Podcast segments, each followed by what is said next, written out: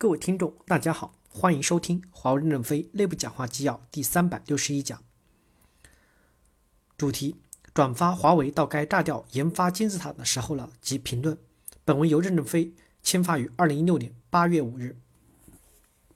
按一，在技术工作的客气是毒品，直面的批评争论才是良药。丁云说：“我们在 CT 领域取得的产品成功，不是未来可靠的向导。”我们必须要持续的进步，才能适应时代的客户需求，才能获得未来的发展。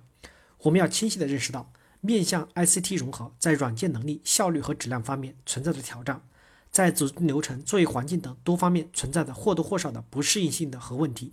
尽管我们在参考业界、反思自己的基础上，开展了软件能力建设，并取得了部分进展，但要实现我们期望的目标，还需要持续的做出更大的努力，需要生产力持续的提高。在此过程中，我们各级主管和专家在思想意识和行为技能上的转变是关键。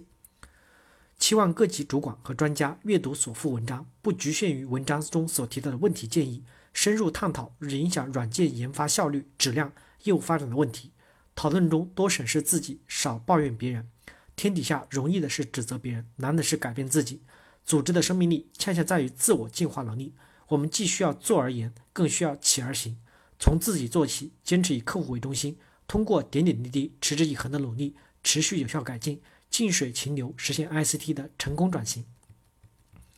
华为到该炸掉研发金字塔的时候了。关于我司软件研发效率与质量提升的思考，作者尼瓦克。近年，在从 CT 到 ICT 的转型过程中，华为公司的研发如何能解放和发展生产力？大幅提发、提升研发的效率，是我们未来能否立足于强者之林的一个关键。笔者以前曾在美国硅谷工作，和世界上最顶尖的软件工程师和计算机领域的牛人一起共事过，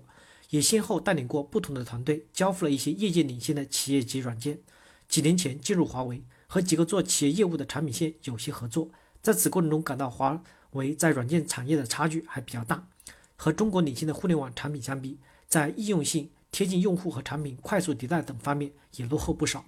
我们在软件研发领域的的确存在不少问题，这些问题导致我们的 IT 软件产品质量比较低下，开发效率低，产品交付周期漫长，很是让人痛心。因此，笔者写下了这篇文章，希望能抛砖引玉，供大家思考。第一部分，组织一架构设计 S 一与开发分离，一些架构师与专家基本不懂开发。一般各个产品线都会设有架构设计部。主要成员也会以各个层次的 S1 为主，这些 S1 也都也都曾是程序员，但通常因为长期脱离开发部门，主要精力都放在会议、胶片和文档的编写上，以致编程的能力基本丢失，新技术学习的机会也有限。例如，一个移动开发的 S1，自己对怎么在安卓、iOS 上进行开发一点都不清楚，在这样的基础上做好真正的架构，简直是空谈。在硅谷成功的公司里，好的架构设计师一般是融入在产品团队中，随时都能手上上手编程，而且编程能力非常强。二，开发者多为低级别，比较难有技术积累。一般基层程序员在工作几年后，有能力的都被提升到 PL、PM、SE 等职位，员工也都想着被提拔，静静的成为管理者。大家觉得光做开发没有职业前途，永远都是在金字塔的底层。而在硅谷公司，说话比较有分量、收入相对较高的，有很多是在各层级中的技术佼佼者，他们备受尊重，干得也开心。不少人根本不愿意转做管理者。编程其实是一门艺术，热爱和和用心是非常重要的，也相应的容易出成绩。这就是为什么在计算机领域，如何做到顶尖程序员，一个人顶一百个很正常。如果程序员觉得没有前途，不思进取，而资质较好的很快要被提拔为管理者。那我们的软件开发将很难有技术和人才的积累。三多头管理，我司负责产品开发的部门有 PDT、PDU 等，相应的拥有 PDT 经理、PDU 经理、架设部经理和 SE、Project Manager 啊 PO 经理、2D PDP 经理、Line Manager、Project Leader 等多个角色。这种组织结构清晰地定义了每个 Leader 的角色，确保一个大的产品开发周期和质量有保证，同时保证开发的人力得到最合理的应用。但它带来的问题也显而易见，就是各个角色在产品开发过程中有不同的想法和意见，可能出现多头指挥，让开发人员无所适从，沟通的成本非常大。同时，这种复杂的管理结构也需要快速的迭代的 IT 软件开发，也会带来很大的制约。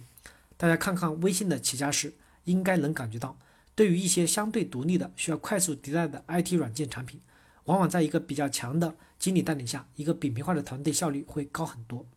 四、沟通成本高，由于组织复杂，中间层较多，各种各样的任务从上面下来，落实的方法就是各种各样的会议，所以现在很多研发员工的不少时间都被各种各样的规划、研讨、问题回溯、客户支持等会议占用。员工笑称，白天是用来开会的。晚上加班才有时间编程序。针对不同的组织和项目，能尽快的找出相应的沟通节点，并能有效的减少这些沟通节点，是一个项目和部门领导需要经常思考的问题。感谢大家的收听，敬请期待下一讲内容。